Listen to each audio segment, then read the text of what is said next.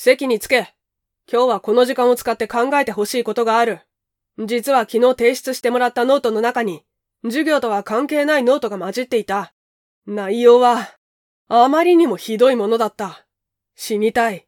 自傷行為に快感を感じる。クラスメイトを殺したい。本当に、本当に気持ち悪くなるようなものだったよ。頭がおかしいとしか思えない。完全に異常だ。しかし、信じたくないが、どうやらこのクラスにこれを書いた人間がいるらしい。だから今日みんなに考えてみてほしい。命とは何かについて。じゃあ各自、考えてることをこの紙に書いて提出して。真面目に書けよ。先生がチェックするまでは帰れないからな。うん、わ、最悪。こら、静かにしろ。ああ、マジ今日だるかった。あのタイミングで喋るから余計長くなったんだよ。えー、でもよ。てか、絶対犯人風間だろ？すげえ迷惑だわ。クラスライムで悪口はやめろよ。でもあいつめっちゃ暗いだろ？メンタル来てるって言ったら風間しかいねえじゃん。マジでキモい。わかる。メンヘラってキモいよね。僕じゃないよ。そもそもメンヘラって何さ？手首切ったりする人でしょ？僕はうつ病だからそんなアクティブなことはしないよ。うつ病だったら手首切らないって証拠あんのかよ。だからやめろって。そうだよ。これじゃいじめじゃん。さっきから風間をかばってるけど、森川くんこそどうなの？そういやお前すげえ貧乏なんだっけか実は病んでるんじゃないのか確かにバイトとか大変だけど、別にクラスメイトのことは恨んでない。え本当に？当たり前だろそれよりさっきから攻撃的なことばっかり言ってるお前こそ怪しいんじゃないか？え？私？お前んちの親、おかしいだろ？俺バイト帰りによくお前んちの前通るんだ。やめてよいつも喧嘩してるような怒鳴り声が聞こえてくるぞ。お前こそクラスメイトを恨んだり、自傷行為したりしてるんじゃないのか？うーはドン引きなんですけども。違うよそれは私の家じゃないから。それに私、一番ヤバい人知ってるもん。何年か前に誘拐事件があったでしょ？そんなのあったか？女の子がロリコンのおっさんに拉致られて、助けられるまでの数日間、おっさんの部屋に監禁された事件。ああ、あったかも。あの時誘拐された女の子、私たちのクラスにいるんだから。その子が犯人に決まってる。性的行為を強要されて病んだとか？そんな感じ？そうよ。私その子のこと知ってるもん。え？ちょっと目を離して戻ってきたら何これ？あ何？お前が誘拐された子なわけ？違う。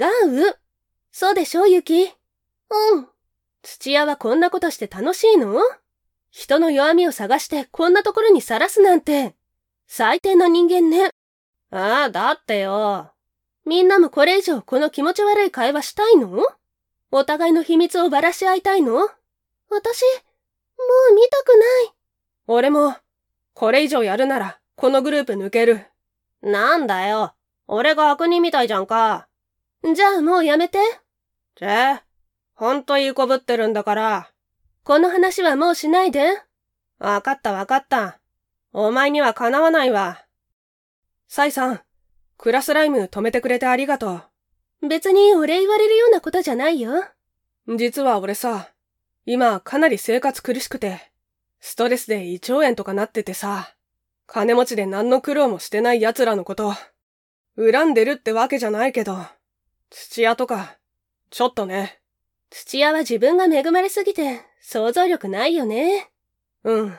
それでイラついてさ、そんな奴と一緒になって騒いでるユキの秘密、ばらしちゃった。俺、ひどいよな。後でちゃんと謝りなよ。森川くんは思い詰めやすいところあるから気をつけてね。そっか。ありがとう。さっきのことだけどね。あのまま続いてたら私、すごい恨まれてたかも。私、最低なことしたよね。まずユキは土屋に媚び売りすぎだよ。ちゃんと自分で考えて行動しなきゃ。でも、私の家がおかしいって言われたのに腹が立って。もうよくわかんなくなっちゃったの。その前からやりすぎだけどね。お父さんはやっぱり、いつも通り？いつも通り暴力的だよ。昔は優しかったのに、アル中になって変わっちゃったんだ。私もう死にたいよ。ダメな親には期待しない方がいいよ。早く家を出られるといいね。うん。ありがとう。私ね、土屋と結婚して家出るのが夢なんだ。まったく、調子いいんだから。そうじゃないと生きていけないって。きつい時は援助交際して紛らわせてさ。自分を騙し騙しね。それでよくメンヘラキモいって言えるな。落とし手首は切ってないもん。さっき秘密をばらそうとしてた子に、ちゃんと謝らなきゃダメよ。うん、わかった。軽く考えてるけど、周りの人のことを大事にしないとダメだからね。そんなんじゃ、女の子の友達いなくなっちゃうよ。そうかなユキは間違えることが多いから、友達がいないとそれにも気がつけなくなるよ。わかったよ。さっきはありがとう。いえいえ、あんなところで秘密をぶちまけられたら最悪だもんね。ほんと、もう生きていけないよ。もしかして、わかっちゃった？私なんだって。私あの事件でパニック発作を起こすようになっちゃって、病院通ってるんだ。だけどユキってメンタルの薬詳しいみたいで、隠してたんだけど、カウンセラー通ってるのもバレちゃったんだ。それは、災難だったね。明日から学校で大丈夫そう？うん。実はついさっきユキに謝られたの。ユキってあんまり謝らないでしょ？理由を聞いたら、サイに怒られたって言ってて。サイちゃんはすごいよね。サイちゃんに相談すれば大丈夫って、クラスのみんな言ってるぐらいだもん。クラスメイト全員の秘密を知ってそう。本当は、犯人分かってて隠してるんじゃない？買いかぶりすぎだよ。でも困ったことがあったらいつでも相談してね。うん。じゃあ明日学校で。おやすみ。なあ、さっきの怒ってる？別に。でもクラスの雰囲気、これ以上悪くしたら。待てよ。うちの母親の精神が狂ったってことは言わないでくれ。クラスメイトにからかわれたくない。だからってこんなことする？先生は俺の母親のことを知ってるんだ。先生が犯人探ししたら、俺が疑われる。俺は今までずっと幸せそうだと思われて生きてきたんだ。不幸な人間だとは思われたくない。見えっ張りね。なんだよ。お前だって見えっ張りだろ。あんたとは全然違うわ。ああ、疲れた。いや、っていうかさ、自分じゃないって言いたいからって他人を巻き込むなよ。しかも、結果的に自分の首を絞めてるし。だいたい先生も何なの？理解できない人間をキモいとか言う奴が正義ぶるからいじめが起こるんだよ。あれでクラスのためとか思ってんのかしら？爆弾落としただけって気がつけって。